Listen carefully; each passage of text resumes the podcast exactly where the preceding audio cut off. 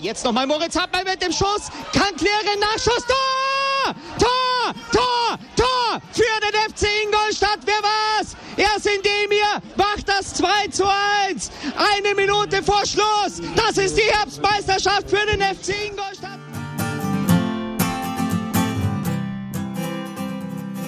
Servus Schanzer, herzlich willkommen beim Schanzer Zeitspiel, dem Podcast rund um den FC Ingolstadt. Heute mit dem ersten Teil einer Doppelsonderfolge, in der wir mit Maxi Beister über seine bewegte Profikarriere sprechen. Heute im ersten Teil unserer Sonderfolge sprechen wir mit Maxi über seinen Weg in den Profifußball, seine Zeit beim HSV und bei Fortuna Düsseldorf und auch darüber, was er so neben dem Platz eigentlich macht. Viel Spaß dabei!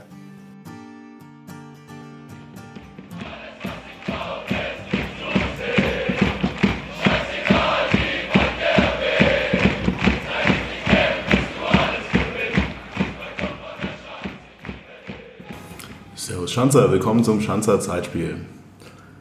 Heute mit einem kleinen Weihnachtsgeschenk für euch.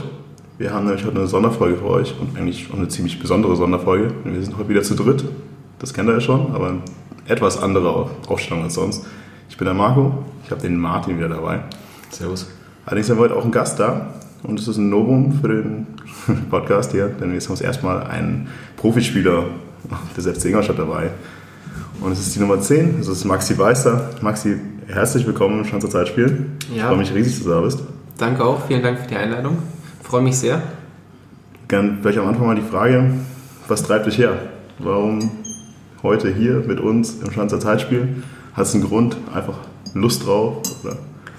Ähm, ja, warum, warum Podcast? Ähm, ich glaube, ich hab, äh, bin jetzt 29 Jahre und habe hab schon äh, eine sehr bewegte Karriere hinter mir und ähm, hatte ähm, aber auch in den letzten zwei, drei Jahren immer vermehrt auch Interviewanfragen, die jedes Mal die gleichen Fragen beinhaltet haben, die gleichen ähm, Themen hatten, wo ich äh, quasi wie so ein, wie so ein ähm, Aufnahmegerät alles immer abspulen musste. Und irgendwann ging es mir auf die Nerven und dann bin ich zu unseren, unserer Mediaabteilung gegangen und habe gesagt, Mensch Jungs, gibt es nicht mal irgendeine Möglichkeit, einfach mal frei Schnauze ein bisschen zu quatschen, ähm, das zu erzählen, was die Leute vielleicht auch mal dann bewegt und nicht nur aus den Medien, sondern mal auch äh, von mir etwas ähm, erfahren und hören. Und dann haben die Jungs gesagt, Mensch, wir haben ja unseren eigenen Podcast. Ähm, hast du nicht mal Lust, einfach daran teilzunehmen, ein bisschen über den Fußball zu quatschen, über den Verein zu quatschen,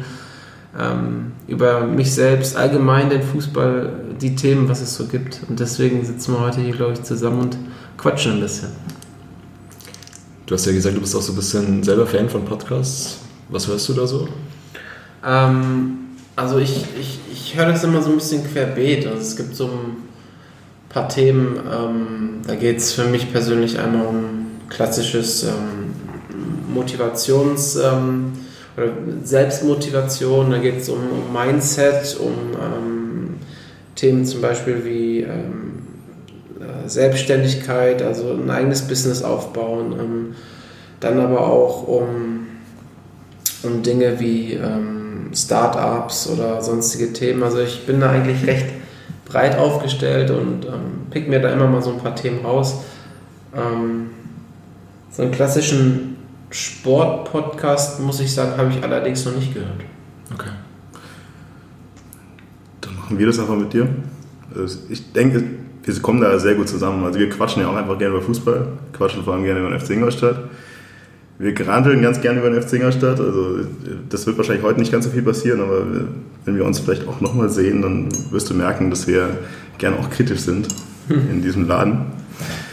Wir sind ja auch schon ein bisschen länger da und haben ein paar Sachen schon miterlebt. Deswegen reden wir da auch ganz gerne aus der Schublade über, über unsere Gefühle. Aber heute erstmal Karriere, du hast ja gesagt, du hast eine ziemlich bewegte Karriere, du hast wahrscheinlich, äh, ist der ganze Profimannschaft seit FC Ingolstadt momentan so die bewegteste Karriere auch mit, ohne jetzt wirklich von mir behaupten zu wollen, dass ich von jedem Einzelnen die Karriere genau kenne. Von dir kenne ich sie jetzt schon ein bisschen besser, ich habe mich ausnahmsweise mal vorbereitet heute. Und ich hätte einfach vorgehabt, dass wir mal vorne anfangen, hinten aufhören und einfach quatschen. Nicht, ich habe jetzt nicht wirklich, ich habe ein paar Fragen aufgeschrieben, die sind aber mehr so als Leitfaden da und nicht wirklich dafür da, um jetzt hier Frage nach Frage runterzurocken, sondern einfach nur zu schauen, wer was gibt es für Themen, die uns interessieren, die du sagen willst, über die einzelnen Stationen, die du halt bisher gemacht hast. Aber anfangen würde ich ganz gerne, da habe ich tatsächlich eine Frage, die ich noch so als Einstieg drin habe. Es interessiert mich wirklich, weil wir sind beide quasi gleich alt, deswegen interessiert es mich auch. Geh mal zurück so in die Zeit, dass du so sechs, sieben, acht, neun Jahre warst. So, das E-Jugend, F-Jugend in dem Bereich. Und da, als du auf dem Bolzplatz standst, was für ein Trikot hattest du da an? Ähm, meine, aber das ist natürlich jetzt, also ich weiß, mein allererstes Trikot, wo ich immer ganz scharf drauf war, war das von Thierry Henry. Damals bei Arsenal London, weil es einfach mein Vorbild war. Ähm, das war wirklich so mein erster Wunsch nach einem Trikot. Ähm, ich war schon von relativ früh, ich sag mal, so richtig Fan wurde ich so ähm, 99, 2000, als der HSV dann auch die Champions League gespielt hat mit dem legendären 4-4. Ähm, kann auch 2000, 2001 gewesen sein. Ähm, das war so die Zeit, wo ich mich als Fan richtig ähm, dem HSV verbunden gefühlt habe. Aber mein erster richtiger Trikotwunsch war allerdings erst wirklich Thierry Henry. Also, obwohl ich schon dem HSV so meine Richtung gefunden hatte damals, war aber immer nur so mein Vorbild und dann auch Thierry mit dem Trick von Arsenal. Also das war das erste, wo ich gesagt habe, das will ich unbedingt haben. Das habe ich auch bekommen und das ist auch ähm, in meiner Trikotsammlung äh, immer, noch, immer noch zu Hause in meinem Kinderzimmer. Zur Trikotsammlung? Wie groß ist die? Ja, die, äh, ich schätze mal, da sind jetzt so um die 100, 120, 100, 120 Trikots. Ähm, von Barca, von Man City, Bayern, Dortmund, äh, Inter Mailand, Ribéry, äh, was haben wir noch? Reus, Gündogan, ähm, dann haben wir noch äh, von Matchworn. Alle Matchworn. Alle Matchworn. Alle Matchworn. Ähm, was haben wir denn hier noch? Den einen von Barca, der jetzt äh, bei Inter Mailand, Alexis Sanchez. Mhm, cool. Den hatten wir noch, als wir ein Testspiel mit dem HSV hatten gegen Barcelona. Es sind noch ein paar Dinge wirklich auch äh, von, von vielen gestandenen Bundesliga- und Nationalspielern dabei, aber die brauche ich jetzt nicht alle aufzählen. Ähm, das sind aber so, ich glaube, die Trikots, gerade City, Barca, Bayern, wo ich sage, die hängen ein bisschen stolz bei mir zu Hause. Ja. Klingt gut. Ja, muss eine Theorie überrascht mich. Also ich hätte wirklich gedacht, das HSV ist es einfach erstmal. Das war so natürlich so der Guess. Nee. Ja. Martin, du kommst mir nicht aus. Was war bei dir? Du glaubst nicht, dass du dich hinter diesem Laptop versteckst. ja, war wahrscheinlich ein blaues Münchner Trikot vielleicht. Ein blaues Münchner Trikot? Ja. ja, es geht ja heute um dich. also der Martin war schon immer so ein bisschen äh, gegen den Mainstream. Deswegen habe ich gedacht, lieber 60. Ich war natürlich für den Mainstream und natürlich dann eher rot. Auch heute werden hier Geständnisse gemacht. Auch jetzt ja, einmal. Äh, ich hatte ein Bayern-Trikot. So habe ich es gesagt. Jetzt. Ja, zu meiner Zeit war es eigentlich immer, man musste sich immer entscheiden zwischen Dortmund und Bayern. So, gerade so Ende der 90er und so. Und als Dortmund dann 96 die Champions League gewonnen hat, da war immer die Frage, ja, was bist du jetzt, Bayern-Fan oder Dortmund-Fan? Aber ich bin dann halt aufgrund meiner norddeutschen Herkunft dann aber beim HSV gelandet. Und das ist auch gut so. Ja, muss man vielleicht dazu sagen, du bist in Lüneburg aufgewachsen, oder? Und ja, also ich bin aufgewachsen in Lüneburg. Ich bin geboren allerdings in Göttingen, weil meine Eltern dort studiert, gearbeitet, sich kennengelernt haben in frühen Jahren nach Lüneburg und dann mit ganz relativ frühen Jahren mit 13 dann auch Richtung Hamburg. Aufgrund dessen, weil der HSV mich in die Jugend aufgenommen hatte und ähm, werde mich dann schon als Hamburger, Hamburger Jung bezeichnen, ähm, weil ich dann auch zeitlang dort meine Schule oder ich habe meine Schule dort beendet, habe dort auch mit 17 meine erste eigene Wohnung gehabt, bin eigentlich auch mit, mit Lüneburg und mit Hamburg so groß geworden, bin viel gependelt ähm, und äh, war dann, glaube ich, mit ab 14 war so mein Tagesablauf 7 bis 22 Uhr, also da gab es immer nur eine Richtung Fußballprofi werden. Ja. Also du wusstest schon quasi in jungen Jahren, dass das wird. Oder werden soll, zumindest wird es ja. ja, ich, ich kann mich noch an mein Probetraining erinnern beim HSV damals. Das war irgendwann so im, im April, im Mai, wenn dann auch nochmal die Vereine scouten und dann einladen. Und hatten wir oben in Norderstedt unser Probetraining. Und es war auch gut, der Verein hat dann gesagt, wir würden dich gerne aufnehmen und dann fährst du dann immer aus Norderstedt runter Richtung Lüneburg an der, am Volkspark vorbei und dann war ich 13 Jahre und mein Vater sagte, ja, ja, wenn du das mal hier schaffst zu spielen, habe ich gesagt, in fünf Jahren spiele ich da. Er sagt, ah, ja, gut, klar, das, das ist ein langer Weg und so. Ich sage, nee, nee, ich spiele in fünf Jahren da. Habe ich in sechs Jahren da gespielt, habe mit 19 mein Debüt gegeben und war auch mega stolz. Und er war mein Vater und meine Mutter, glaube ich, waren auch im Stadion. Und es gab für mich immer nur dieses eine Ziel. Also ähm, ich hatte diesen unbedingten Willen, diese Leidenschaft. Ich wusste ja gar nicht, wie man Profi wird.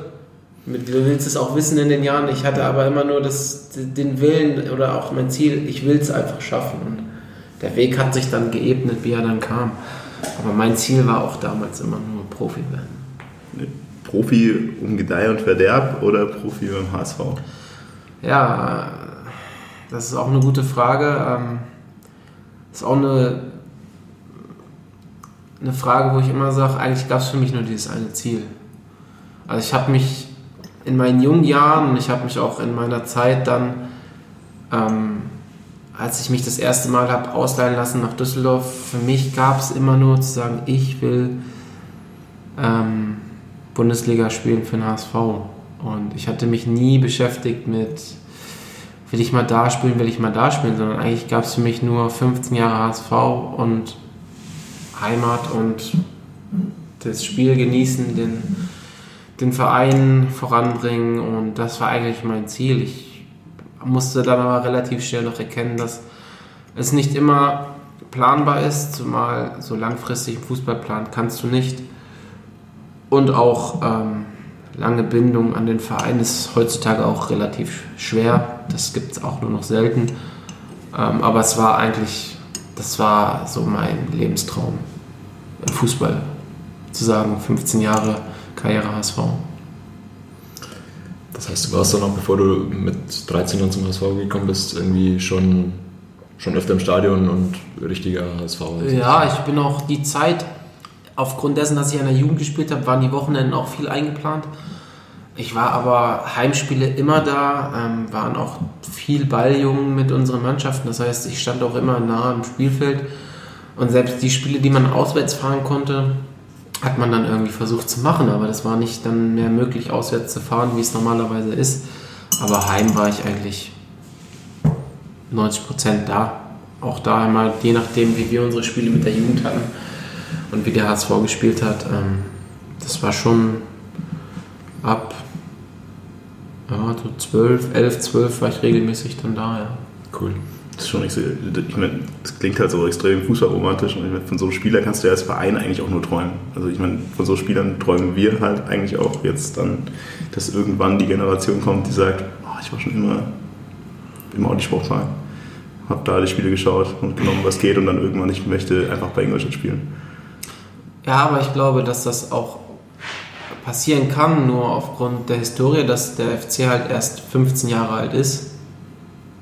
15 Jahre alt, ja. Ähm, sowas muss wachsen, glaube ich. Und ich hatte zu meiner Jugendzeit ja auch noch die Medi Madavikias und ähm, Jan Hogmann in der Innenverteidigung und dann gab es noch äh, Rodolfo Cardoso, der dann mein, einer meiner ersten Jugendtrainer wurde die auch immer eine lange Zeit beim HSV gespielt haben. Und ich glaube, es ist immer noch möglich, aber es wird halt immer ein Stück weit weniger.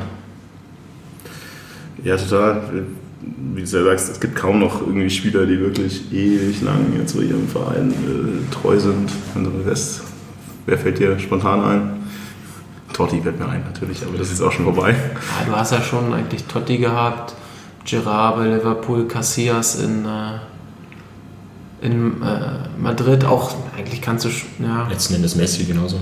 Messi genauso. Ähm, ja, da gibt es schon, also für mich war es immer die, die Identifikationsfigur, äh, was so Vereinungsspieler war für mich immer Totti. Also ähm, mhm.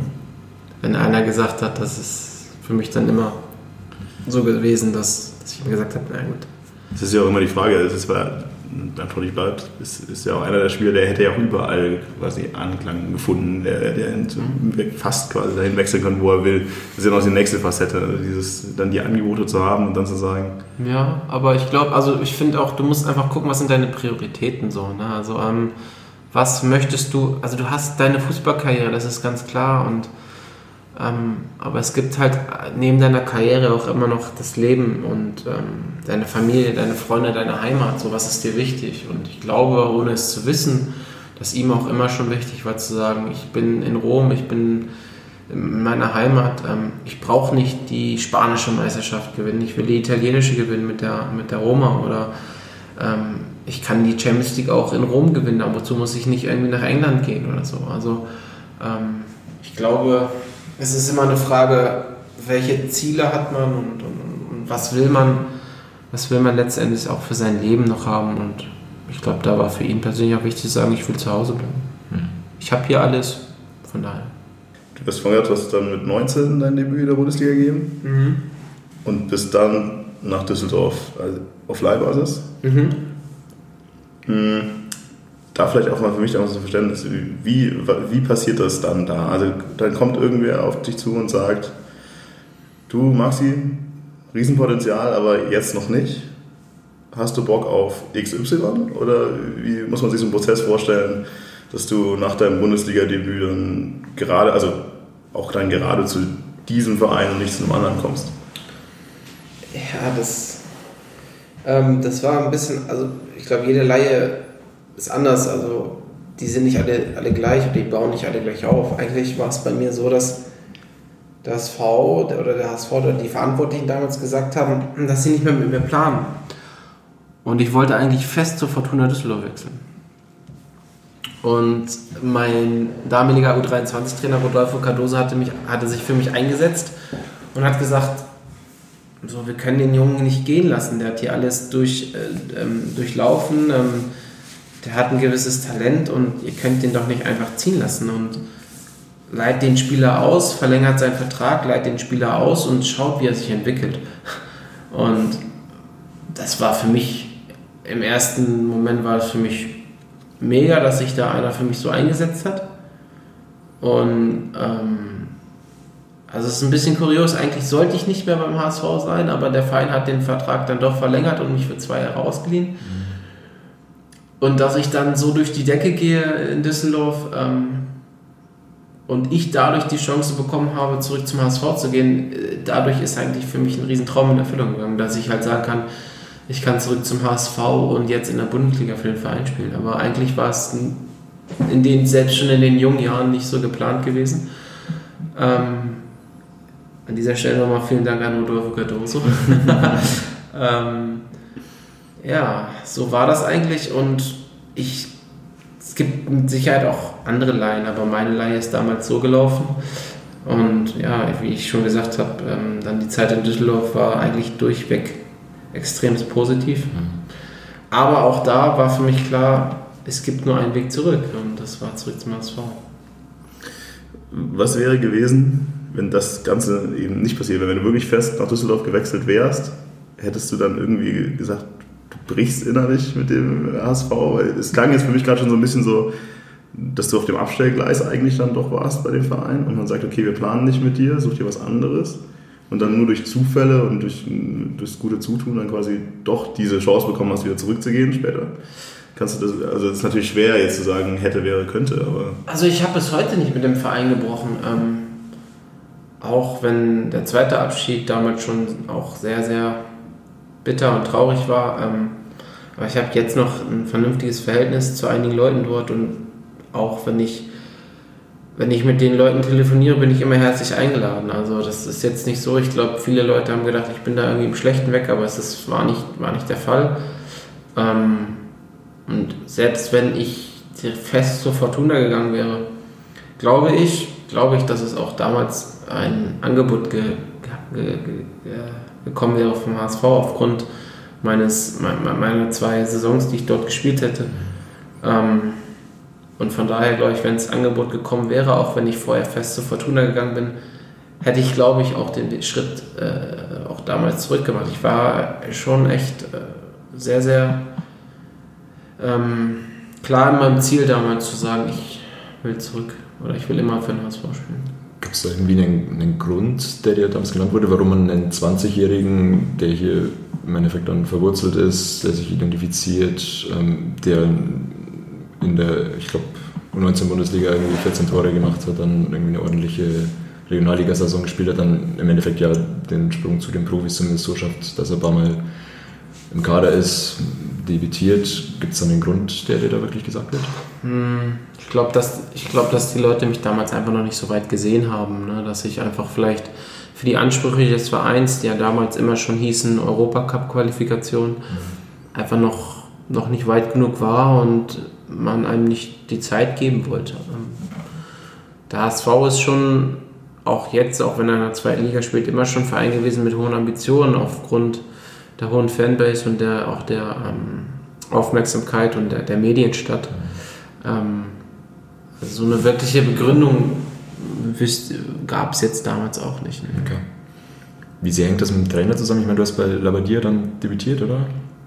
Ich habe bei Herrn Labadier debütiert und wurde auch bei Herrn Labadier zweimal wieder aussortiert. Also ja, genau. Äh, Fluch und Segen würde ich das bezeichnen. Aber ich glaube, dass du in der Karriere immer so hast, dass du Trainer hast, mit denen du gut kannst, Trainer hast, mit denen du nicht so gut kannst. Ähm, das gibt es auch. Ähm, ich habe Herrn Labandia mein Debüt zu, zu verdanken in der Bundesliga und ähm, im Nachhinein sage ich auch so reflektiert, ähm, habe ich dort auch schon eine Menge mitgenommen in meinen jungen Jahren unter ihm. Ähm, aber leider wollte es nie irgendwie so wirklich bei uns, äh, war nie so die Harmonie da, dass man irgendwie langfristig miteinander arbeiten konnte. Ähm, schade. Ja. Aber vom Spielertyp oder eher mhm. andere Gründe? Boah, weiß Soll es ja aufgeben? Das also wenn wir ich weiß es nicht, weil es wurde mir damals auch nicht so wirklich begründet. Also ich möchte auch nicht einfach irgendwas vermuten. Ja, klar. Ähm, das kann ich so, kann ich so nicht behaupt, äh, beantworten. Dann Düsseldorf, hast du gerade schon angesprochen. Durch die Decke. Also ich kann mich gut daran erinnern, dass ich muss immer noch lachen, weil damals, als dieser Wechsel verkündet wurde und dir zu uns, ja, ich gedacht, oh, weißt du, der Name sagt mir was. Mhm. Den habe ich damals bei FIFA schon zum FC Ingolstadt geholt. Und das war dann so äh, diese Zeit. Das, so. das hat gut funktioniert übrigens bei FIFA damals. Ja. Zwei Jahre Düsseldorf. Hast du irgendwann danach mal gedacht, wäre ich mal da geblieben? Ähm, also natürlich gab es die Option, ähm, nach den zwei Jahren auch mit, wir sind ja aufgestiegen und die Option gab es natürlich in Düsseldorf ein Jahr Erste Liga zu spielen. Der HSV hat aber natürlich seine Hand drüber gelegt und ähm, wenn es der HSV nicht geworden wäre, wäre es Fortuna Düsseldorf, glaube ich, geworden, weil ich in den zwei Jahren schon mich extrem mit dem Verein identifiziert habe, habe da echt viel Herzblut gelassen und ähm, wir haben da auch eine Truppe gehabt, die durchs Feuer gegangen ist. Ähm, ich glaube, für meine Entwicklung wäre es vielleicht so gewesen, dass ich gesagt hätte, ein Jahr Fortuna nochmal in der ersten Liga und dann den Schritt zum HSV um einfach nochmal ein Jahr durchzuspielen. Ähm, aber im Nachhinein, ne? Das, das, Im Nachhinein kannst du hingehen und sagen, ja, hätte ich mal dies, hätte ich mal das. Du triffst die Entscheidungen immer so zu dem Zeitpunkt, weil du davon überzeugt bist, das ist die richtige Entscheidung. Und ähm, es war jetzt auch keine schlechte Entscheidung, zu dem Punkt, Zeitpunkt zurück nach Hamburg zu gehen. Auch da habe ich meine Spiele gemacht, habe im ersten Jahr jetzt noch nicht so viel getroffen, hatte dann meinen wirklichen Durchbruch dann erst im zweiten Jahr. Ähm, ich würde jetzt nicht, ich gehe auch nicht hin und sage, hätte ich das mal gemacht oder das, sondern der Schritt damit zum HSV zurück war, war, war gut und war auch für mich, glaube ich, dann nicht, nicht, nicht, nicht allzu verkehrt. Genau, das ist ja genau die Frage. Du hast ja. Sehr aufgeräumt damit. Aber die Fragen, schon das? Ja, ich weiß nicht, vielleicht können wir noch so ein bisschen über die, über die Zeit in Düsseldorf reden. Ich, ich glaube, es gefällt dir wahrscheinlich auch ganz gut. Also ich habe mir auch noch so ein bisschen den, den Saisonverlauf dann in den zwei Jahren angeschaut. Das ist ja eigentlich relativ schlecht gestartet im Endeffekt. Ich, mhm. Was ihr da letzter wart, auch sogar 3-0 in Ingolstadt verloren habt. Mhm. Das kann ich auch noch, noch gut, erinnern, ja. Ähm, genau, dann im Endeffekt äh, gekrönt mit, mit dem Aufstieg, der ja auch äh, sehr ereignisreich war über die Relegation, dann mit gegen die Hertha, mit Fast Abbruch. Äh, Fast Abbruch. Hast du da Erinnerungen noch? Oder bestimmt? Ja, also die, die Düsseldorf-Zeit, ich sag mal, wenn du jung bist und du wohnst dann in Düsseldorf in so einem Verein und du hast im Schnitt, glaube ich, wir hatten im Schnitt immer so in der zweiten Liga 25.000, 30.000 Zuschauer und ähm, spielst um den Aufstieg mit, also dann teilweise auch ausverkauftes Haus.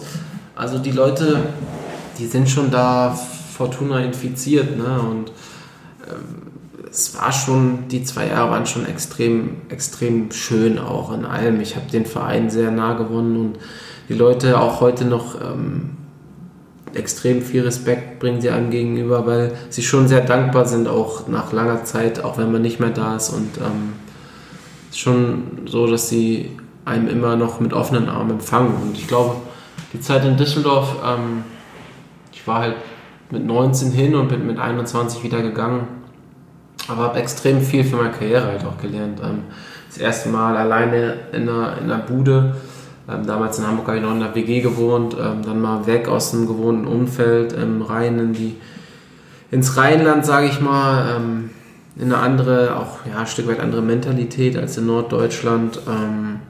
Da galt es für mich das erste Mal so wirklich, sich mal durchzubeißen, ne? auch den richtigen Männerfußball kennenzulernen. In der Regionalliga ist alles schön und gut, aber dann in die zweite Liga zu wechseln, ist dann schon dann mal wirklich eine Hausnummer. Ähm, war auch sehr, sehr intensiv und anstrengend die ersten Monate.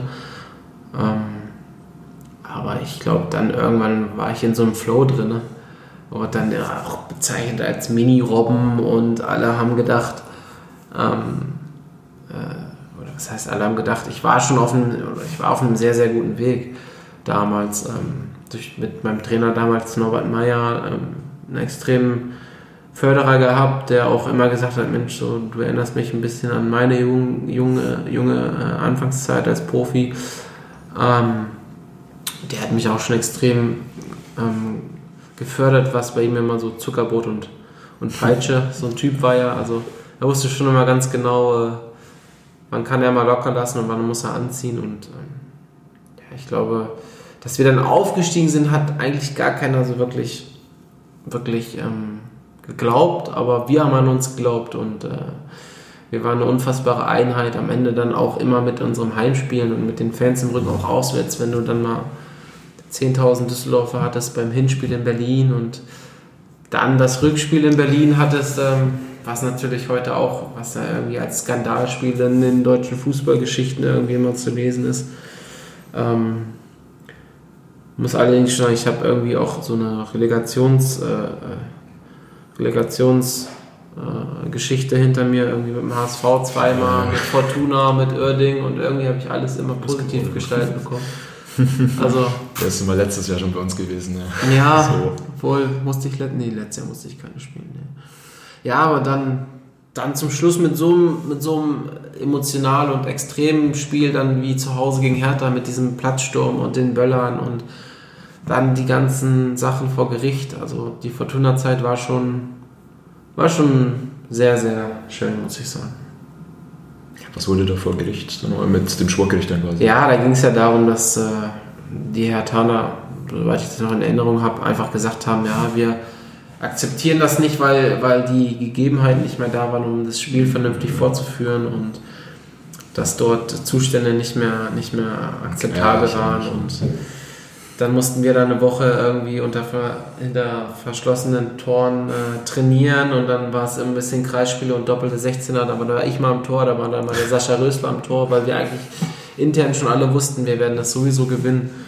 Und dann haben sie unsere Mallerfahrt dann noch absagen müssen, weil der, das war alles, also wir waren als Mannschaft schon ein bisschen sauer, weil es irgendwie dann immer so war, Mensch, wir wissen doch, dass wir gewinnen und Okay, es war quasi, stand im Raum, dass noch, das Spiel wiederholt wird genau, und ihr durftet noch nicht in die Sommerpause. Das stand genau, deswegen durften wir nicht in die Sommerpause, stand im Raum. Und dann haben wir sogar noch äh, mitbekommen, dass die Trainer dann noch trotzdem ihre Mallorca-Fahrt zwei Tage vorher noch gemacht haben und dann haben wir als Mannschaft haben wir das mitbekommen und war aber auch nicht so amused. Aber da und dann bist du direkt gewechselt. Ja, da habe ich gesagt, so, nee, das mache ich nicht mit. Dann äh, gehe ich zurück nach Hamburg. ja. Spannend. Du redest, also sagst mal viel, wie viele die Fans doch irgendwie geben, die so um dich rum sind. Ich habe irgendwann ein lustiges Zitat auch irgendwie rausgezogen. Mir ist es relativ egal, ob ich in Dortmund für 60.000 stehe oder auf dem Kunstrasenplatz in Erntebrück. Meine Motivation ist es egal. Aber es gibt ja dann doch irgendwo mehr. Also du bist schon motiviert, sportlich was zu erreichen quasi, egal was da um dich rum ist. Aber ich meine, ich kann das schon gut nachvollziehen, dass 60.000 dann vielleicht ein bisschen cooler ist als 6.000. ja, Vielleicht andere Frage auch, ist, wie stehst du zu Fanszenen? In dem Sinn, bist du also Ultraszene etc. Ist das irgendwas, was du, was du positiv findest, auf das du Bock hast oder geht es dir mehr so um dieses Jahr 60.000 Leute in dem Stadion? Alles andere, Ja, was es ist, mir egal. Also du musst natürlich erstmal unterscheiden zwischen, was bist du in der Situation, also in der Situation bist du Spieler oder bist du dann Fan deines Vereins. Also als Spieler ähm, ziehe ich mir klar meine Motivation daraus, dass ich sage, ich habe hier, das ist der sportliche Anreiz oder das ist der Anreiz, das Ziel des Vereins, darauf habe ich Bock und darauf arbeite ich jeden Tag hin. Und das ist natürlich auch was anderes, wenn du vor 80.000 spielst oder vor 5.000. Ähm, natürlich kann jetzt, wenn wir mal das Beispiel Dortmund nehmen, so 25.000 und so eine gelbe Wand kann dich extrem nach vorne pushen. Also einmal individuell, aber auch als kann eine Mannschaft mitziehen. Und da kann eine Dynamik entstehen. Ähm, ähm, so dass ich halt auch immer sage, klar, die Zeit zum Beispiel Fortuna oder halt auch HSV hatten wir immer viele Fans, auch, ja, auch die 60-Zeit waren immer Fans, die, die sehr euphorisch hinter ihrem, hinter ihrem Verein stehen. Ähm, wenn ich jetzt aus Fansicht, oder sag ich mal, ich als Fan im Stadion stehe, dann fühle ich mich persönlich jetzt nicht irgendeiner Gruppierung zugeordnet. Also ich bin jetzt weder Ultra noch äh, irgendwie VIP-Gänger, sondern ich gehe eigentlich im Stadion, weil ich meinen Verein sehen will und weil ich sagen will, ich möchte sehen, dass da halt Leute sind, die sich für einen Verein zerreißen. Und dann sage ich aus meiner Sicht als Fan, dann ist es für mich absolut in Ordnung. Ähm, Ich habe kein Problem, mich äh, in die Fankurve zu stellen und ich kann auch mal ein Spiel im VIP sehen. Also ich habe mich da nie irgend so etwas äh, mehr hingezogen gefühlt oder nicht. Ähm, ich sage halt immer nur, wenn ich Fan bin, will ich sehen, dass da eine Mannschaft ist, die egal, ob sie gewinnt oder verliert, dass da alle Jungs versucht haben, alles rauszuhauen und dann bin ich auch eigentlich immer grundsätzlich zufrieden.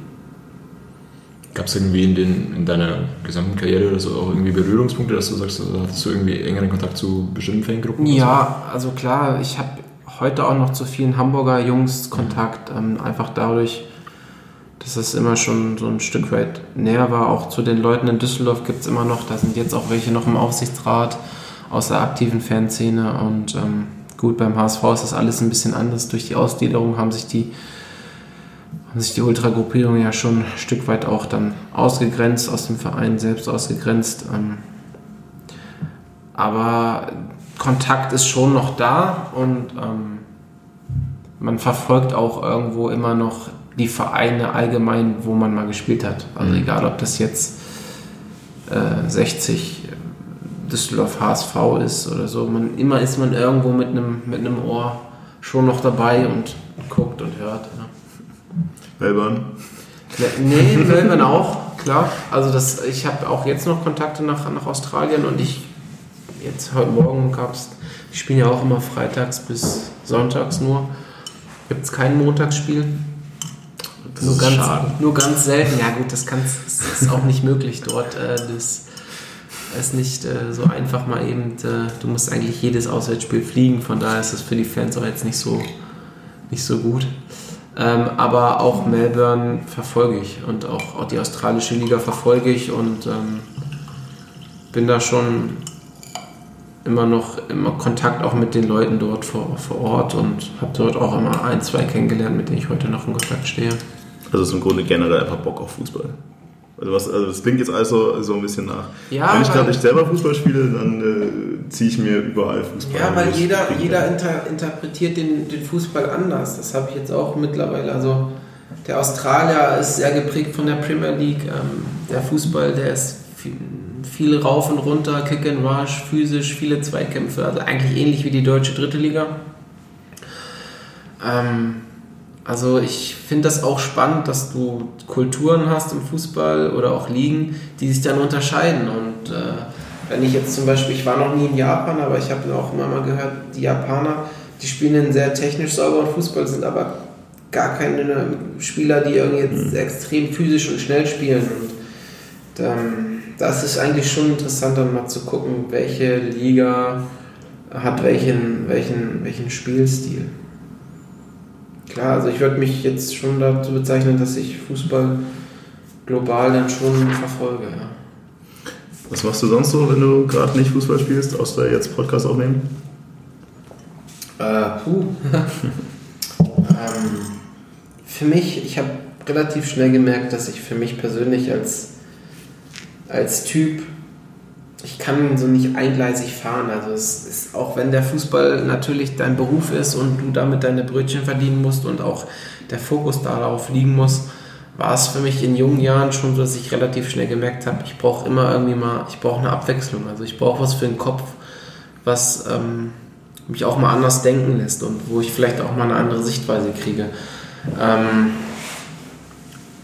von daher habe ich auch so gemacht, dass ich in, in Startups investiert habe, ähm, dass ich ja auch andere Sportarten verfolge, jetzt ähm, den Basketball schon dann extrem. Dadurch, dass äh, Krefeld ein, ein Eishockey-Standort ist, so wie Ingolstadt auch, kommt der Eishockey jetzt auch äh, ähm, immer ein Stückchen mehr dazu, ähm, dass man einfach sich auch mal einen anderen Input aus anderen Sportarten holt.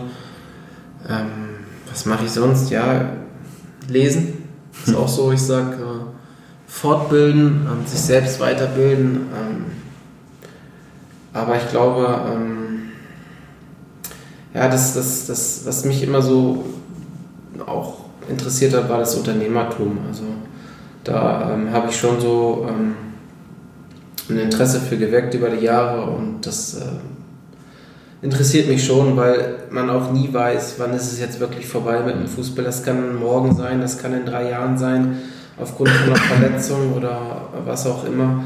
Ähm, und ich will einfach auch, ich will vorbereitet sein, egal wann es vorbei ist. Ähm, und ich will nicht so ins kalte Wasser springen und dann mal gucken, wow, was mache ich jetzt das nächste Jahr und keine Ahnung.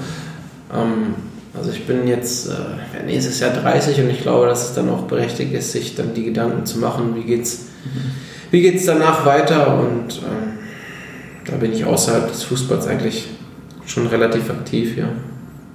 Du hast auch Sportmanagement studiert? Sportmanagement? Mhm, ich habe ja, Sportmanagement studiert ähm, in meiner verletzten Zeit. Mhm. Das hat sich sehr gut ergeben. Das Studium hat auch nur anderthalb Jahre gedauert. Und das war auch so, wo ich gesagt habe, das war der perfekte Ausgleich. Weil wenn du jeden Tag alleine irgendwie im Kraftraum rumhampelst, mit deinem Physio auf der Massagebank liegst oder mit deinem Athletiktrainer irgendwie auf dem Platz, äh, war das dann trotzdem so, dass ich gesagt habe, ähm, das mache ich jetzt, weil es die Zeit hergibt. Ich hatte natürlich die Wochenenden mehr frei, als wenn ich, wenn ich gesund bin. Und ähm, da habe ich das Sportmanagement-Studium abgeschlossen bin auch froh darüber, dass ich es in der Zeit gemacht habe, als äh, wenn ich es jetzt irgendwie nach meiner Karriere angefangen hätte.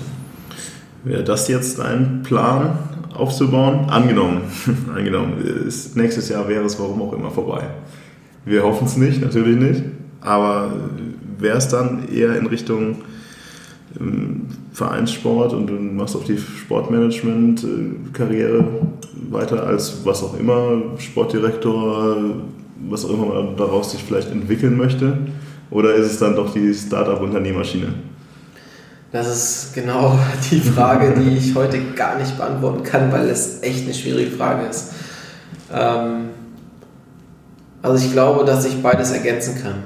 Ähm, der Fußball heute ist, äh, der Fußball heute ist schon ein Stück weit ein Unternehmen. Jedes, jeder einzelne Verein ist ein Unternehmen geworden, was sich ähm, selbst vermarktet oder was versucht, eine Marke aufzubauen.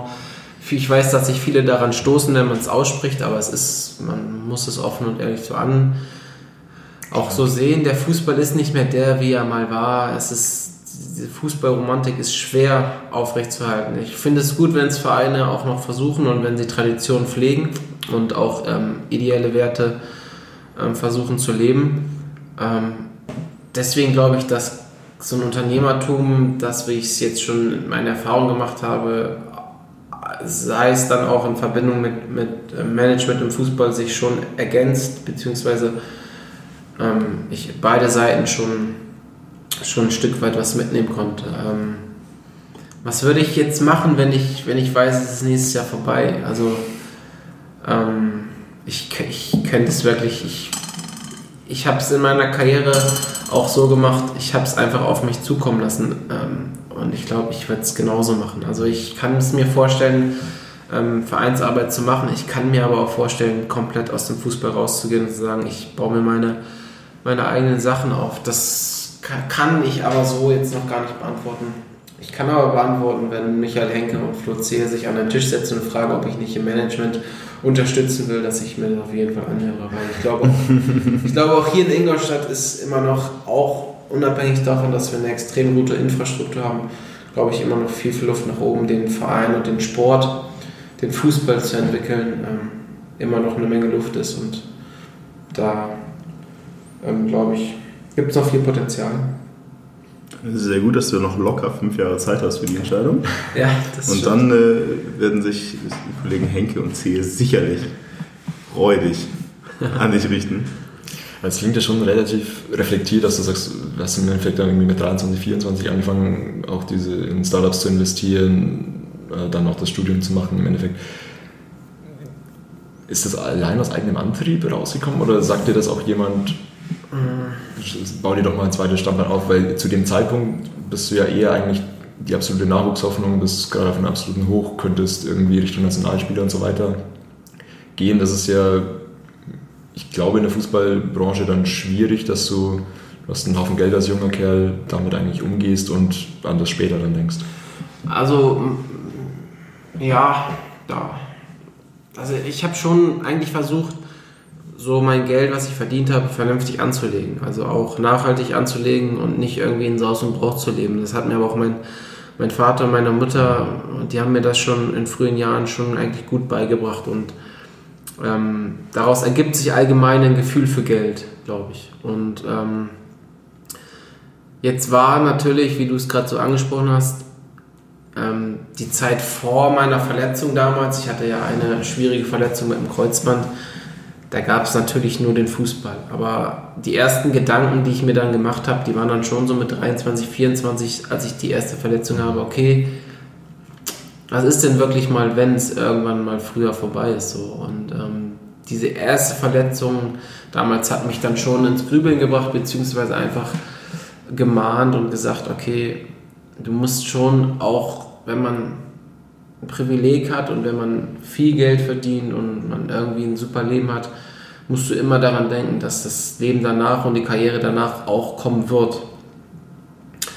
Ähm, und von daher ähm, ist es, glaube ich, so, dass viele Leute sich schon daran, ähm, dass es einen, sie stört, wenn es dann, äh, wenn sie dann vielleicht lesen, ach, da hat er irgendwas investiert oder macht jetzt irgendwas und dann sagt er, Mensch, der konzentriert sich ja nicht auf den Fußball. Aber ich sage auch ganz klar, ich habe ja die Verantwortung auch für die Karriere danach und für mein Leben danach. Und wenn ich glaube, ich muss jetzt was dafür tun, weil ich sage, ich möchte etwas unterstützen oder etwas aufbauen oder für die Zukunft vorsorgen, dann ist das meine Verantwortung. Und ich glaube, dass ich dann auch das gute Recht habe, das zu machen. Ob es die Leute gut finden oder nicht, das kann jeder für sich selbst entscheiden. Weil ich glaube, es interessiert später auch keinen mehr, ob ich nach meiner Karriere noch, ähm, das muss man ja auch dann mal so sagen, ob ich dann noch normal und vernünftig leben kann. Von, von, daher sage ich immer ganz klar, es ist meine Verantwortung, die ich trage und das sind meine Entscheidungen, die ich treffe. Ich habe sie damals so getroffen, als ich das erste Mal ähm, so eine schwierige Verletzung hatte und ich bereue es auch nicht, weil ich glaube, man lernt einfach ganz viel fürs Leben, wenn man sich auch mal mit anderen Dingen beschäftigt. Ich glaube, das ähm, ist absolut legitim. Mhm. Hast du das Gefühl, dass andere Profis oder wie viele andere Profis das in ja, Mitte 20 irgendwie so auf dem Schirm haben? Also man, man liest ja und, und, und, bekommt ja das ja auch von den anderen so mit und da gibt es der eine oder andere, der sagt, pass auf, ich ziehe das jetzt hier noch bis 30, 32, 33, wie auch immer durch. Was danach kommt, kommt danach. Das werde ich dann sehen. Es gibt aber auch andere, die ich kennengelernt habe, die sagen, hey, ich teile deinen Weg und ich teile auch deine Gedanken und deine Einstellung dazu. Also es ist auch, ich habe auch überhaupt gar keinen Vorteile gegenüber den Leuten oder gegenüber meinen Kollegen, die sagen, ich mache mir darüber jetzt gar keine Gedanken. Das ist für jeden frei und darf jeder selbst entscheiden. Das ist wahrscheinlich auch noch mal so ein bisschen ein Unterschied, ob du jetzt beim HSV irgendwie mit einem Ruth von Nistelrooy oder so zusammenspielst, der natürlich sich wahrscheinlich, würde ich jetzt vermuten, weniger Gedanken um, um die Zukunft machen muss als irgendwie durchschnittlicher Drittligaspieler. Das kommt auch noch dazu, aber ähm, ich glaube selbst der durchschnittliche Bundesligaspieler natürlich, wenn er vernünftig wirtschaftet, sollte er keine Probleme haben, aber leider zeigen es die Statistiken auch, dass dort immer noch ein großes Problem herrscht, ähm, mit Geld umzugehen. Also ähm, ich glaube, da gab es mal eine Statistik, ähm, zwei von zehn haben nach der Karriere aus der Bundesliga ausgesorgt und vier von zehn ähm, müssen, müssen eine private Insolvenz anmelden und vier von zehn müssen noch danach weiter arbeiten. Also das ist schon so, dass dort, ich weiß nicht, ob es ein Tabuthema ist, aber ähm, vernünftig mit Geld umzugehen und auch vernünftig sich Gedanken dazu machen, finde ich, ist da auch noch ein, ein Loch, ähm, beziehungsweise ein, ein, Thema, was nicht so, nicht so offen und klar angesprochen wird. Und wie siehst du die Reaktion also von Vereinen und auch Beratern eventuell, die um dich herumsitzen und sagen, ja, mach mal lieber nicht? Oder also, wollen auch einfach nicht, dass du es. Nee, das würde ich gar nicht sagen, weil am Ende, es geht am Ende nur um eine Sache. Es geht für den Fußball oder für den Sport, wenn du jetzt Fußballer bist, wirst du an deinen Leistungen gemessen. Und die habe ich zu verantworten. Ähm, natürlich gibt es vielleicht mal den einen oder anderen auch aus, aus Verein, der sagt, Mensch, hättest du das damals mal nicht gemacht oder hättest du das mal nicht gemacht. Es gibt aber auch wiederum die anderen, die sagen, ja, das ist absolut in Ordnung, weil, aber du musst am Ende gucken, dass du deine Leistung auf den Platz bringst. Aber verbieten, was ich in meiner Freizeit mache, glaube ich, kann man mir dann so auch nicht. Aber es gibt die Richtung der Meinung oder es gibt die Richtung der, der Meinung, positiv wie negativ. Ich habe beides schon mitbekommen prima, wieder weniger schöne Themen. Also, ich habe ja gerade schon mal ein bisschen eingesprochen. Lustigerweise, das ist lustig, ist eigentlich kein lustiges Thema, aber es, das ist mir irgendwie erst in dieser Vorbereitung aufgefallen. Ich habe, als du damals gekommen bist, zum FC Ingolstadt, gedacht, oh, ah, der Beister, ist das nicht der, der mal verletzt ist? Und dann auch noch irgendwas von Knie-OP kurz vor, also ob das überhaupt was wird. Und jetzt guckt man sich so diese Liste an, die ich irgendwo liegen habe, und das ist eigentlich eine Phase, in der du länger verletzt warst, mit wo zwei verschiedenen Themen und sonst ist das alles hm. eigentlich nicht wirklich da. Aber für mich, also ich weiß nicht, wie es dir ging, aber für mich ist das, und viele, mit denen ich genau geredet habe, ja. viele, mit denen ich schon geredet habe, ist das einfach irgendwie so im Kopf, weil das wahrscheinlich einfach in deiner, in, ja. in diesem einen Blütemoment quasi für viele, hm. ah ja. Ja, das ist, ja, da habt ihr, habt ihr gut recherchiert. Also es war immer so ein, so ein Thema, was mich begleitet hat, wenn die Leute meinen Namen gehört haben, dass sie mir gesagt haben, ja, ach, der ist ja nur verletzt und ja, nee, das äh, und der hat doch, der, der kann doch nicht mal mit seinem Knie und also klar, ich hatte eine Kreuzbandverletzung, die kann ich auch nicht leugnen. da war ich zehn Monate verletzt und wie ihr es gerade gesagt habt, danach hatte ich keine anderen Verletzungen, sei es Muskelfaserrisse, sei es Zerrungen, sei es irgendwelche Bänderverletzungen. Ähm, und das war immer so, ich war ein Stück weit einfach auch vorbelastet. Ähm, es war einfach immer schade, dass die Leute von einem verletzungsanfälligen Spieler gesprochen haben, der aber in seiner Karriere erst eine Verletzung hatte. Und ähm, das war, oder das ist auch bis zum heutigen Zeitpunkt, auch als ich hier in Ingolstadt ankam, haben sie immer gesagt, ich hatte schon, also der, der Medizincheck ist hier schon sehr umfangreich. Ähm, und dann saß ich nachher mit den Verantwortlichen und die haben gesagt, Mensch, wenn du uns das so erzählst, ja, ich bin da schon ehrlich, ich hatte ein anderes Bild. Aber wenn ich das so sehe und lese, muss ich dir schon zustimmen. Du hattest ja erst eine Verletzung. Aber im, im, im, im Kopf war bei mir oder bei uns immer so verankert, du hattest schon viel mehr. Ja. Und da bist du ein Stück weit als Spieler auch machtlos, wenn so über einen kommuniziert oder auch berichtet wird. Du kannst dich dagegen nur schwer wehren. Ähm, aber, und das ist das Schöne, ähm, ich konnte, glaube ich, auch hier beweisen, dass ich in Ingolstadt eigentlich kein verletzungsanfälliger Spieler bin und in meiner Karriere in, in Australien sowie in Mainz bzw. Oerding oder 60 keine Verletzungen äh, hatte. Ich, äh, ja, es war schon ein Thema, was mich auch immer in meiner Karriere belastet hat. So, weil ich einfach immer sagen wollte, es stimmt einfach nicht. Aber jetzt glaube ich auch dadurch, dass ich so ein großes Tief hatte in meiner Karriere und da gerade dabei, mich wieder ein bisschen rauszukämpfen, merken die Leute, okay, der kann eigentlich ja doch noch. Ja. Noch, noch gut. Ein junges Reh. Ja. Also ein Punkt, wenn man so seine Karriere anschaut, ist es auf den ersten Blick eigentlich immer dieses, da gab es diese Verletzung und das ist der Knick. Ich habe ein, auch jetzt noch ein Interview von dir gelesen, wo du gesagt hast, nee, das ist nicht der Grund. Über Gründe möchtest du nicht weiter reden, ist auch fein, wenn du es immer noch nicht möchtest. Aber es siehst, also das Papier sagt ja, du sagst nein. Sagst du immer noch nein? Ich sage absolut nein. Ja. Weil es ist so, du verletzt dich und dann sagst du auch immer, solange du verletzt bist, solange brauchst du auch wieder danach, um auf dem Platz 100% Leistung zu bringen oder dein Leistungsniveau wieder zu erreichen. Das heißt, bist du einmal sechs Monate verletzt, brauchst du nach den sechs Monaten, wenn du wieder da bist, nochmal sechs Monate, um wieder dein Level zu erreichen. Ähm, das kann ich heute auch so sagen und da kann man sich die Statistiken auch angucken. Nach meiner Verletzung ähm, eine faire Chance, es auf dem Platz zu beweisen, wage ich jetzt immer zu bezweifeln. Natürlich kann man sagen, ja, aber du hast doch jeden Tag auf dem Trainingsplatz die Chance, dich zu beweisen. Es ist aber so, Trainingswettkampf und Spielwettkampf sind zwei verschiedene Paar Schuhe. Die Intensität in einem Spiel ist viel, viel höher.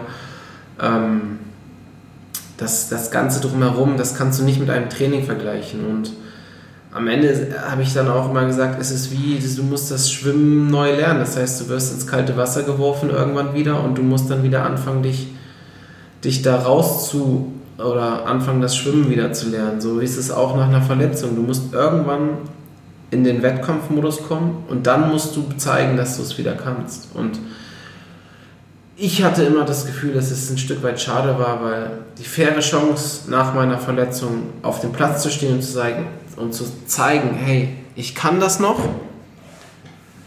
war sehr, sehr selten. Und in den Fällen, wo ich auf dem Platz stand, auch langfristig, glaube ich schon, dass ich dann auch schon mal zeigen konnte, dass ich eigentlich noch ähm, die Fähigkeiten habe. Aber es ist so, dass du ein Stück weit, du kommst in einen Strudel, in so einen Negativstrudel, wenn du immer weniger spielst und wenn es immer schlechter läuft, weil du immer weniger Einsatzzeiten bekommst, aber eigentlich nie mal so wirklich mal zwei, drei, vier, fünf Spiele am Stück die Chance hattest, mal über diesen Punkt zu kommen, dass dein Körper sich auch wieder daran gewöhnen kann, dieses Level zu erreichen. Und dann noch irgendwann einfach nur noch gesagt wird, naja, der hat jetzt ja mal drei, vier Kurzeinsätze gehabt und das reicht dann nicht mehr. Das kann ich nicht, das kann ich nicht verhindern so. Ähm, aber für mich war, und das sage ich auch, nie der Grund, dass ich mal länger verletzt war, dass ich dann am Ende vielleicht nicht wieder in der ersten Liga Fuß fassen konnte. Da bleibe ich auf jeden Fall bei dem Standpunkt. Ja. Nach deiner Verletzung ist das alles schon ziemlich Stückwerk. Also wenn man es so einfach anschaut, du sagst ja auch gerade, du hast nie irgendwie so die, die faire Chance bekommen. Der Abschied vom HSV, hast du vorher schon mal gesagt, war eher tränenreich quasi. Wieso, also meinst du, einschätzen zu können, warum du bei deinem Verein, den du so lange geprägt hast, der dich so lange geprägt hat, warum du da nicht die Chance wiederbekommen hast? Ähm, also ich muss und ich war auch äh, eine lange Zeit dann schon sehr selbstkritisch. Also ich habe mich schon hinterfragt, weil ich glaube, dass ich schon polarisierend bin ähm, in vielen Dingen, die ich mache. Und wahrscheinlich auch auf dem Platz oder als, als Spieler auf dem Platz schon polarisierend sein kann. Ähm, ich habe schon eine klare Meinung. Und wenn man nach der Meinung fragt, intern, wenn die Türen zu sind, gebe ich sie auch bekannt. Und ich glaube, dass ich da in jungen Jahren ein Stück weit angeeckt bin, sodass vielleicht der eine oder andere damit nicht klarkam. Ähm, so selbstkritisch muss ich sein. Und ähm, ich habe aber auch gelernt zu sagen, alles klar, ich muss lernen, äh, in Zukunft ähm, die Dinge auch nicht so emotional zu sehen und die Dinge nicht so an mich ranzulassen, ähm, sondern ich muss schauen, ich habe die Verantwortung auf dem Platz als Spieler für den Verein und da muss ich alles geben und ich darf mir nicht so viel Gedanken machen, wieso, weshalb, warum es läuft es gerade im Verein oder da oder da nicht so rund, wie es laufen sollte. Ähm, und ich glaube, dass das mich ein Stück weit, dass ich mir da selbst im Weg stand einfach, dass ich immer gedacht habe, ich als Spieler muss auch ein Stück weit Brände löschen, für die ich gar nichts kann oder die ich gar nicht löschen kann.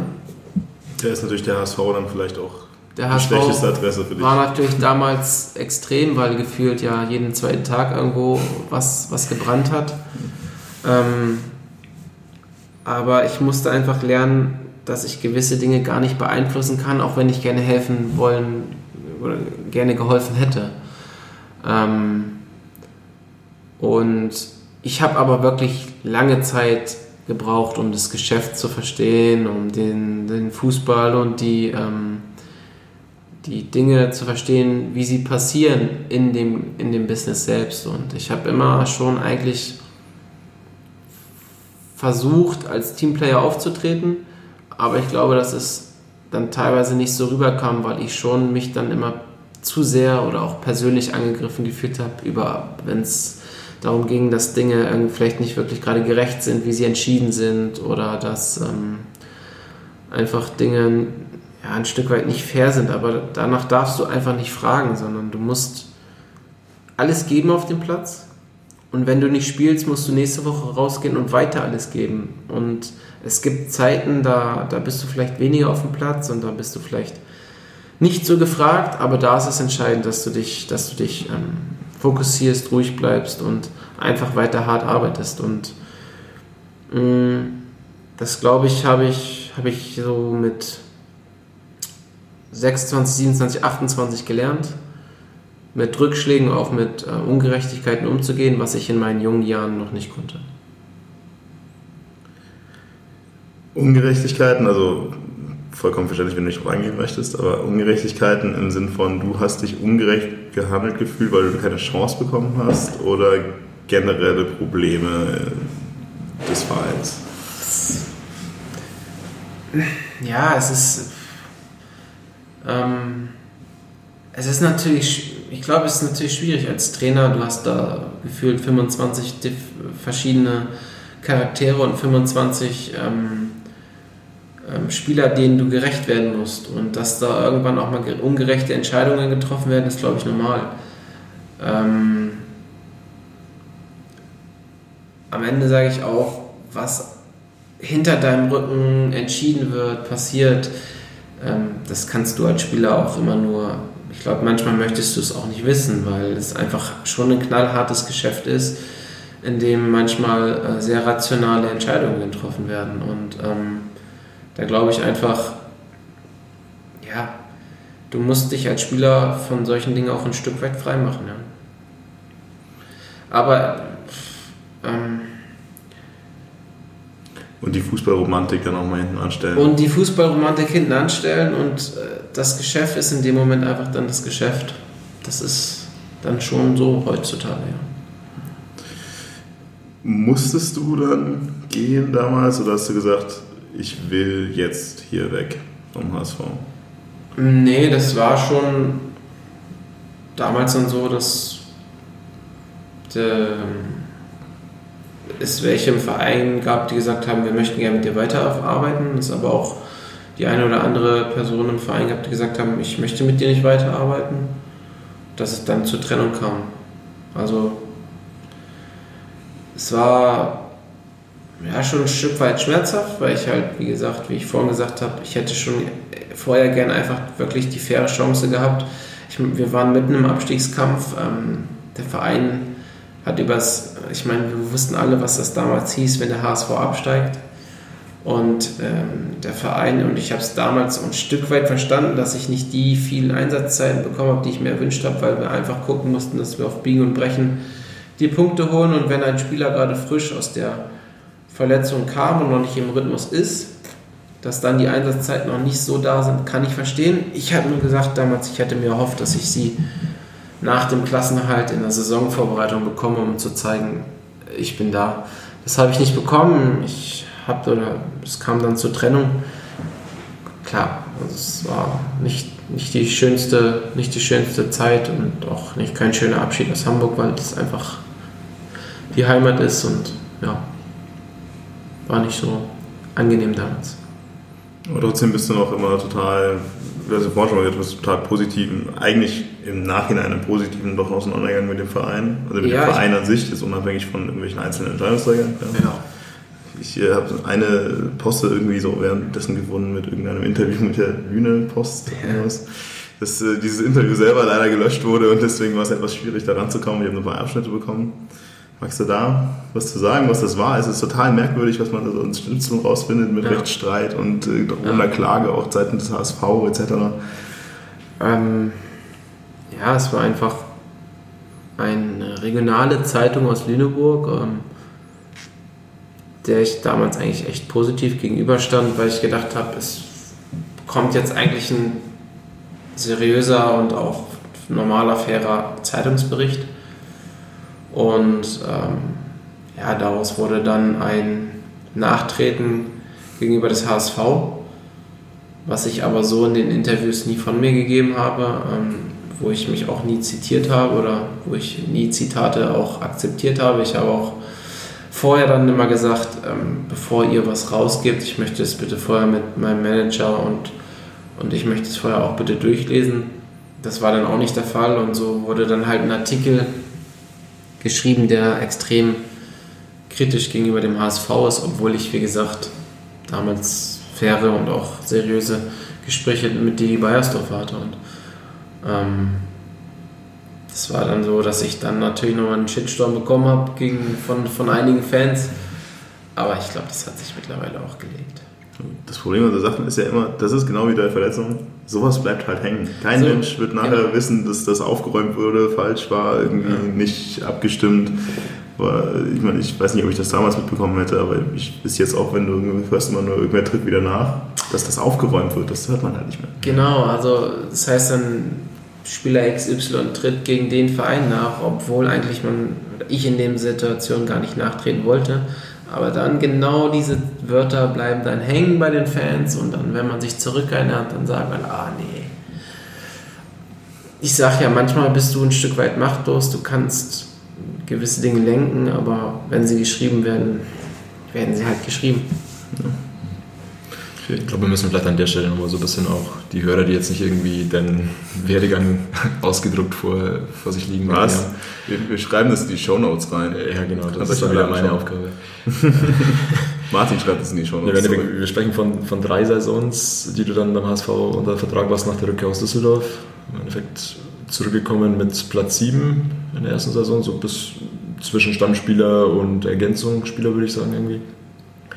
Und dann im Endeffekt in der Hinrunde der 13-14er Saison war das.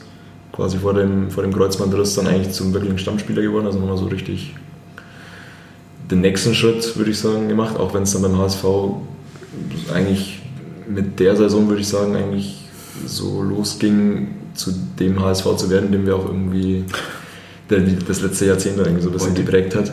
Kennen, lieben, schätzen. Da war dann auch der, der Wechsel irgendwann von, von Fink zu Van Marwijk drin. Ähm, wie, wie ist der Kreuzbandriss eigentlich zustande gekommen? War das in der Wintervorbereitung dann? Oder Ja. in Testspiel? Ja, ja, das war, das war in Abu Dhabi gegen Vitesse Arnheim. Also wir sind ja damals immer nach Dubai und nach in die Emirate geflogen ähm, und hatten halt auch einen langen Flug. Waren noch alle sehr müde und waren erst, glaube ich, zwei Tage da und am zweiten Tag war schon das Spiel.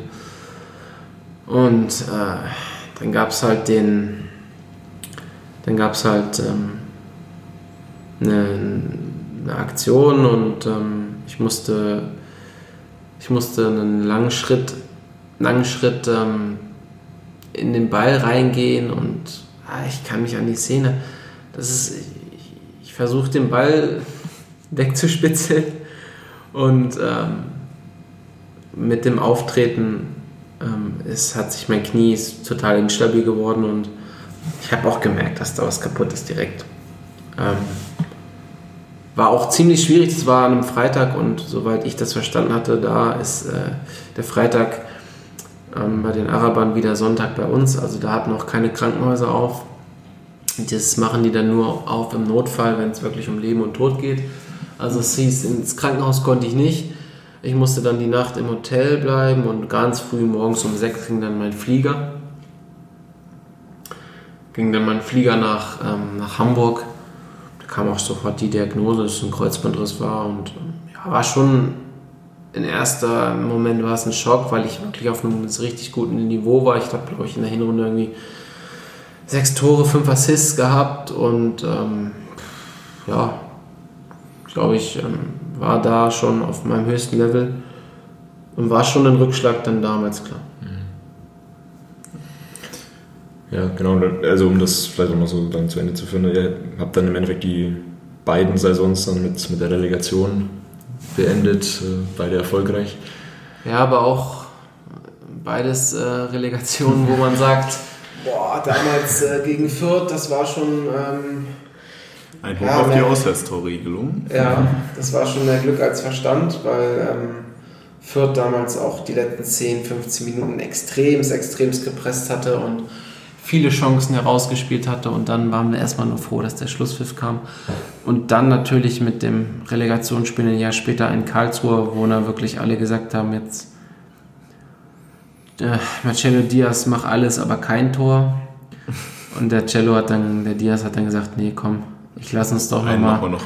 Einen machen wir noch. Ähm, ich weiß nicht, also meine Relegationsspiele waren alle mittlerweile zum Glück durchaus positiv, aber irgendwie alle mit einem kleinen Skandal. Damals ja. Düsseldorf, dann Karlsruhe, in Fürth war auch schon sehr hektisch alles. Örding mit Mannheim, klar. Da gab es ja auch äh, Ausschreitungen und ähm, Pyro und Abbruch und also ich habe zwar sportlich positive Erfahrungen mit der Relegation, aber war alles schon extrem, muss ich sagen. Ja. Wäre auch langweilig sonst. Aber ich muss sie nicht haben, die Relegation. Ich, ich, ich, ich kenne niemanden, der sie niemanden ist. Außer also, wenn ich es vermarkten muss, dann finde ich es natürlich toll. Klar. Und wenn dann auch noch jedes Mal ein schöner Skandal dabei rumkommt, dann finde ich es ja, natürlich doppelt geil. Natürlich, aber alles, wenn man die Seite sieht, schon. Aber ich finde, wenn du drei Aufsteiger, drei Absteiger hast, dann ist es auch sportlich fair, weil wenn du über 34 Spieltage es als Bundesligist nicht schaffst, dich irgendwie über den Strich zu halten und dann, wir wissen alle, wie schwer das ist als Zweitligist, weil ähm, der Erstligist hat halt auch eine, eine, grundsätzlich auch eine Qualität, Qualität, die ist ein Stück weit höher. Ähm, und die Statistiken zeigen es ja auch, dass die Erstligisten schon ähm, schon 80% gewinnen von diesen Duellen. Ich glaub, viel mehr gewinnen als die Zweitligisten. Weil ihr nicht sogar Nee, also wir waren einer von wenigen. Sind doch die ersten, nicht sogar fast, seit die Relegation wieder eingeführt wurde? Boah, ich weiß, ich weiß es nicht genau, aber es waren nicht viele. Also erste oder zweite dann, das ist seit die Relegation wieder also eingeführt wurde. Vielleicht ein Drittel hat, ein Drittel hat vielleicht, die haben vielleicht die, maximal die Zweitligisten gewonnen. Ja, überhaupt, ja. Wenn überhaupt. Ja, ich glaube weniger. Ja, weniger. Ich weiß gar nicht, wer letztes Jahr gewonnen Ja, Union hat. Ja, Union gegen Stuttgart. Das ist besser. Ja. Schon. Diese oberen Ligen, weiß ich, ich komme da nicht mehr mit klar. Aber du hattest ja dann in der Zeit schon noch einen sehr interessanten Blick, wahrscheinlich nicht komplett eben im Team durch die Verletzung, aber doch relativ nah dran auf das, was da beim ASV passiert ist. Kannst du es in irgendeiner Form erklären, was da der, der Bruch dann letztendlich war? Waren das die falschen Trainer zur falschen Zeit, falscher Kader? Ähm, Mischung wahrscheinlich aus allem irgendwie wieder, oder? Mm, ich glaube, auch schwierig, weil ich glaube einfach, dass ähm, ich hatte Trainer beim HSV, die haben, die haben meinen mein Spieltyp gemocht. Mhm. Thorsten Fink und Bert van Marwijk.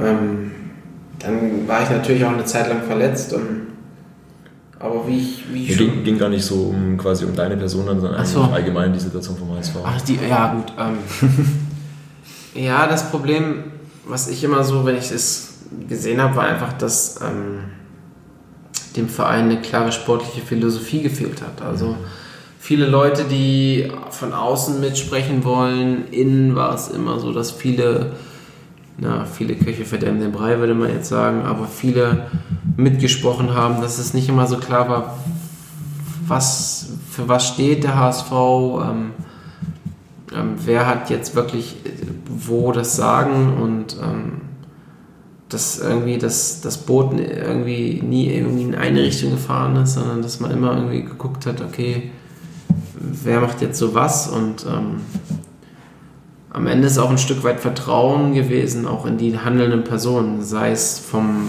vom Vorstand äh, ins Management und dann vom Management ins Trainerteam. Ähm, man hatte immer irgendwie so ein Stück weit Angst, dass man jetzt seinen Platz verliert und da hat jeder so ein bisschen für sich gekämpft und der HSV kann das schneller kompensieren als vielleicht kleinere Vereine, aber irgendwann erwischt es auch den HSV, wie es dann jetzt vor, vor zwei Jahren so war. Wenn man nicht Ruhe reinbekommt und in den äh, wichtigen Positionen, Handelspositionen dann auch Kontinuität.